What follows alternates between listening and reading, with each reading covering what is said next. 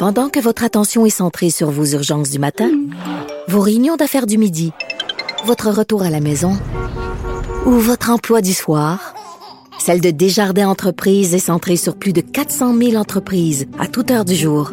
Grâce à notre connaissance des secteurs d'activité et à notre accompagnement spécialisé, nous aidons les entrepreneurs à relever chaque défi pour qu'ils puissent rester centrés sur ce qui compte, le développement de leur entreprise. Vous vous demandez si les plantes ressentent de la douleur? Ou encore, comment est-ce que les daltoniens voient le monde? Le balado en 5 minutes est pour vous. Explorez la science, l'actualité et l'histoire en un temps record. La Feu, en collaboration avec le gouvernement du Québec, est fière de propulser la série Balado en cinq minutes. Ne laissez pas les questions sans réponse plus longtemps. En cinq minutes, disponible sur l'application et le site cubradio.ca. Avertissement. Cette émission peut provoquer des débats et des prises de position pas comme les autres. Vous écoutez Sophie Durocher les mesures sanitaires très strictes au Québec, il y a de plus en plus de Québécois qui émigrent euh, aux États-Unis ou qui veulent émigrer aux États-Unis. On va parler de tout ça avec Maître Maxime Lapointe, qui est avocat spécialisé en immigration. Maître Lapointe, bonjour. Bon matin. Écoutez, c'est important dès le départ de mentionner que euh, vous nous parlez aujourd'hui parce qu'il y a une recrudescence de gens qui vous contactent parce qu'ils veulent émigrer aux États-Unis, mais euh, vous ne prenez pas position vous-même pour ou contre les mesures sanitaires. Je pense que c'est important de le mentionner. Là, vous n'êtes pas associé à aucun mouvement de contestation des mesures sanitaires. Je trouvais que c'était important de le mentionner dès le début. Donc, euh, Maître Lapointe, euh, qu'est-ce que vous avez remarqué, vous, dans votre bureau au cours des dernières semaines, des derniers mois? Bon, écoutez, moi, je pratique en droit de l'immigration depuis 2010. Et euh, je suis très visible sur, sur Internet, quelqu'un qui cherche des conseils en immigration là, sur, sur, Google. Mon, mon, cabinet, disons, à Québec, euh, euh, sort très haut. Donc, au, au bureau, les, le téléphone sonne, euh, les courriels à tous les jours pour toutes sortes de demandes. Généralement, des gens qui veulent immigrer aux États-Unis, j'en ai peut-être trois par année. Là. Et, et, les gens ont un projet concret. Donc, ils, ils, vont me dire, je veux aller dans tel état pour tel projet.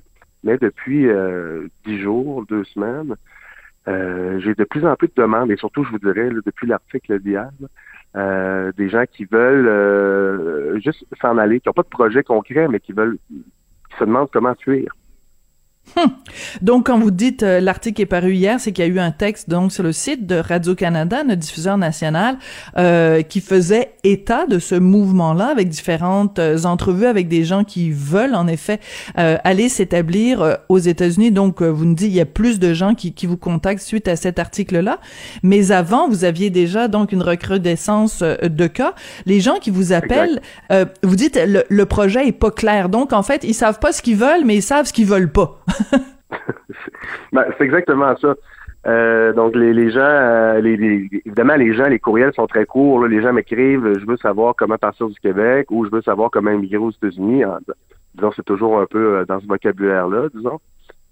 puis je dois, je dois vous avouer, c'est une pratique que je ne fais pas dans mon cabinet. Moi, je fais de l'immigration canadienne. Donc, je prends je prends pas les dossiers, je prends, je prends pas les informations sur l'âge des, gens, euh, leur niveau de scolarité, leur emploi, mais, ce que je vois, c'est qu'au travers de toutes les demandes d'immigration que j'ai dans mon bureau à, à, semaine longue, il y a de plus en plus de gens qui, euh, qui s'interrogent sur comment aller vivre aux États-Unis. Parce que il y a il y a ce, ce sentiment-là, parce qu'aussi, euh, dans les médias, on voit beaucoup d'images. Par exemple, je prends l'exemple de la Floride, par exemple. On voit, il y a beaucoup, de, il y a évidemment les snowbirds qui, euh, qui, qui sont là-bas euh, quelques mois par année, mais on voit les mesures là-bas qui sont, qui ont l'air d'être euh, quasiment inexistante. C'est c'est c'est c'est la belle vie. On peut aller manger au restaurant, on peut aller, euh, tu sais, les commerces et tout ça. Il y a pas, il y a l'air d'avoir très peu de restrictions. Puis quand on part, quand on compare ça avec le Québec, où on se dit bon ben là, euh, jusqu'à jusqu'à lundi, il va y avoir un, un couvre-feu. On n'a pas le droit de recevoir des gens chez nous. Les restaurants, les cinémas, tout tout tout tout tout est fermé c'est sûr que ça peut avoir l'air euh, attrayant, mais euh, c'est compliqué un processus d'immigration. Euh, aller immigrer aux États-Unis, c'est très complexe. Ah, absolument. Et c'est comme immigrer au Canada, au Québec ou en Europe. l'immigration, c'est un privilège, là, c'est pas un droit. Donc, évidemment, sur le, nombre de, de, demandes que j'ai de, de consultation, je, je, sais très bien que si, si j'avais l'expertise pour amener les dossiers à terme, 9 sur 10 ne, ne se qualifieraient pas. Parce que dans le fond, euh, ce qu'il faut comprendre, c'est pour, pour euh, demander un permis de travail aux États-Unis, il y a une catégorie pour des entrepreneurs, donc des gens qui viennent créer de la richesse. Le Canada, le Québec a aussi des programmes similaires. Sinon, c'est des programmes pour des salariés, donc pour démontrer euh, aux instances gouvernementales que, l'employeur local n'est pas capable de combler sa pénurie de main-d'œuvre avec des employés sur le territoire. Au, Canada, au Québec, moi j'ai travaillé à Hong Kong, c'était les mêmes les mêmes critères. Il euh, fallait montrer qu'on pouvait, on avait absolument besoin d'un avocat québécois à Hong Kong. Donc, euh, aux États-Unis, c'est la même chose. Donc, ça, ça passe par un employeur. Et c'est pas facile, évidemment. Ou sinon, c'est pour des, des, des, gens, des gens d'affaires, une clientèle qui, qui viendrait créer euh, un apport économique pour le pays. Hmm. Donc, euh, c'est les gens ont, ont, cette espèce de rêve là de se dire bon ben ça va être mieux aux États-Unis. Sauf que les États-Unis vont pas leur ouvrir la porte euh, en disant ah vous trouvez que euh, nos mesures sont, sont plus légères chez nous, venez-vous-en. Ou vous trouvez qu'il fait plus chaud ici, venez-vous-en. C'est pas aussi simple que ça. Mais ce qu'on sent quand même, c'est qu'il y a cette cette fébrilité là où les gens pensent que ça va être mieux aux États-Unis. Puis paradoxalement, vous vous recevez aussi des demandes de gens qui, au contraire, veulent immigrer au Canada. Donc, ça veut dire que le Canada est attrayant aux yeux de beaucoup de gens aussi. Ben, écoutez, moi, je fais, euh, je vends le Québec à l'international depuis 2010. Donc, euh, je, suis habitué de vanter, disons, les avantages euh, du Québec. Puis, généralement, j'ai pas à le faire parce que on est tous d'accord que dans, la, une très grande mesure, c'est une destination qui, est fort attrayante à comparer à la plupart des pays euh, du monde. Euh, par contre, euh, cette semaine, je me suis fait dire par un, client en France qui m'a dit Oh, mettre la pointe, vos mesures sanitaires sont, sont pas attrayantes actuellement. Puis j'étais obligé de dire à la personne que je n'étais pas en désaccord avec ce qu'il me disait. Puis mais ça m'arrive, ça m'arrive très peu. Actuellement, on sent l'effet aussi à l'immigration canadienne, si vous me permettez.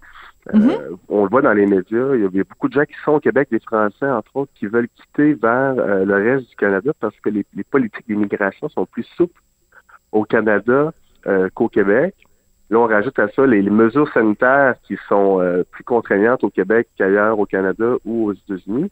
Donc, les flux migratoires peu importe euh, euh, vers où euh, ils vont, je pense qu'il faut les adresser. Donc moi, c'était le but de ma contribution, disons, au, reportage de Radio-Canada, c'est-à-dire, moi, je suis un professionnel de l'immigration et je sens une surchauffe dans, au niveau des États-Unis. Et aussi, mais je, commence à me faire dire, oh, là, le Québec, on est peut-être moins sûr qu'on veut venir immigrer ici.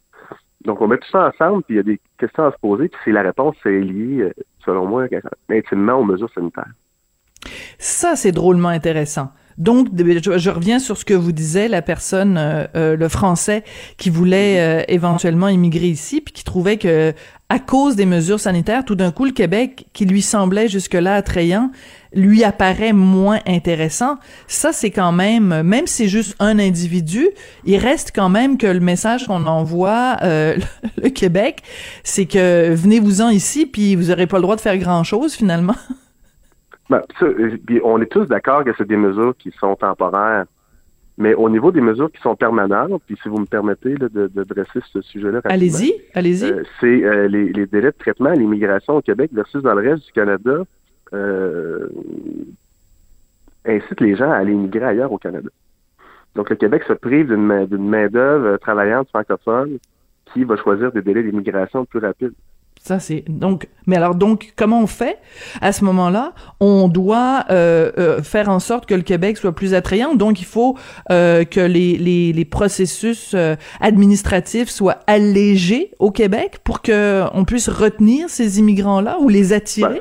Pour les, alléger, le, Québec a le droit de sélectionner les, les, candidats sur les critères qu'il veut bien développer. Puis la résidence permanente, c'est toujours traité par le fédéral. Le problème, c'est pointu. Là c'est dans le plan d'immigration du Québec. Le Québec dit au fédéral sa cible de dossiers à traiter euh, par année. Exemple pour euh, la catégorie des travailleurs qualifiés. donc, euh, mm-hmm. si le Québec dit au Canada traite-moi 5000 dossiers par année, ben, le fédéral va le faire. Mais si il y a 15 000 dossiers en attente, mais ben, ça va prendre trois ans. C'est mathématique.